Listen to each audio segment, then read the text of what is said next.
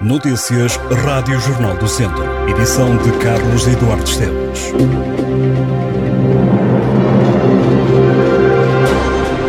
Tenham um ótimo sábado, ótima consoada para todos os nossos ouvintes e já agora votos de um Feliz Natal. Em Esmolfe, Penalva do Castelo, este sábado, véspera de Natal, há a tradicional fogueira de Natal. A festa começa logo pela manhã, junto ao largo da igreja da localidade, e termina ao final da tarde com a chegada dos troncos para a fogueira. A Igreja Matriz de São João de Areias, em Santa Combadão, acolhe este domingo, dia de Natal, um concerto de Natal pela Filarmónica da localidade. O evento começa às 4 da tarde.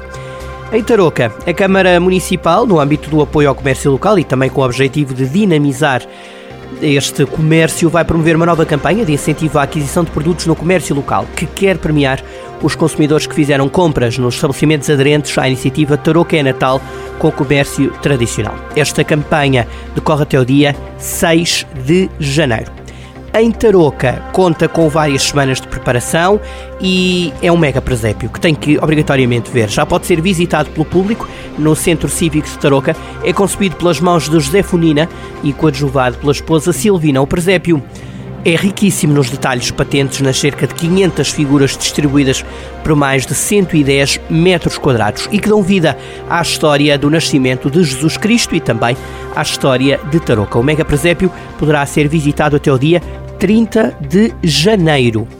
Em Moimenta da Beira está a decorrer mais um concurso de montras de Natal que dá prémios às melhores decorações.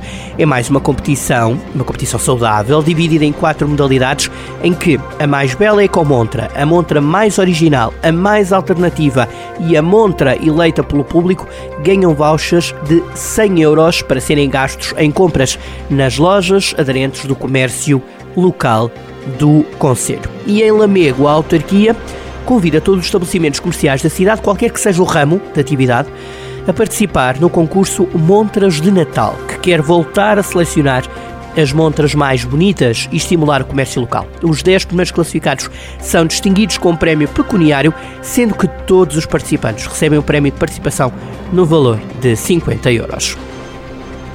Em São João da Pesqueira, a Câmara lançou mais uma edição do concurso Montras de Natal, que quer dinamizar e valorizar o comércio local durante a época natalícia. O concurso decorre até o dia 6 de janeiro. A inscrição é gratuita para os comerciantes do Conselho. E no âmbito do programa Viseu Natal 2022-2023, a Associação Comercial do Distrito de Viseu, em parceria com o município, promove até ao próximo dia 7 de janeiro o concurso Montras Natal. Sob a temática Viseu Natal, o concurso destina-se a todos os comerciantes com estabelecimentos em atividade na cidade de Viseu. A participação é sujeita à inscrição prévia, a realizar entre o dia 24 de novembro e o dia 7 de dezembro. Os comerciantes interessados em participar com várias montras, devem preencher uma ficha de inscrição por loja. Em Vila Nova de Paiva, a Câmara está também a promover a quinta edição do concurso Natal nas Montras. É uma iniciativa que quer dinamizar o comércio tradicional, promover um Natal mais alegre e colorido nos estabelecimentos comerciais do Conselho e estimular o espírito criativo dos participantes realizada no âmbito dos 250 anos da construção da Torre da Igreja de São João Batista de Vilar de Besteiros, está patente ao público no Museu Terras de Besteiros uma exposição, chama-se Na Fé de uma Comunidade. É uma exposição temporária para ver então sobre estes 250 anos da construção da Torre da Igreja de São João Batista de Vilar de Besteiros. E a Associação de Municípios da região do Planalto Beirão quer sensibilizar para a reutilização de materiais e, sendo assim, está a dinamizar o concurso Montras Ecológicas. Este concurso é dirigido ao setor do comércio e dos serviços, estimula o espírito criativo e artístico e para atrair a atenção dos consumidores e desta forma contribuir para a dinamização do comércio local, os comerciantes são desafiados a fazer o estabelecimento distinguir-se dos demais com decorações feitas a partir de materiais reutilizados.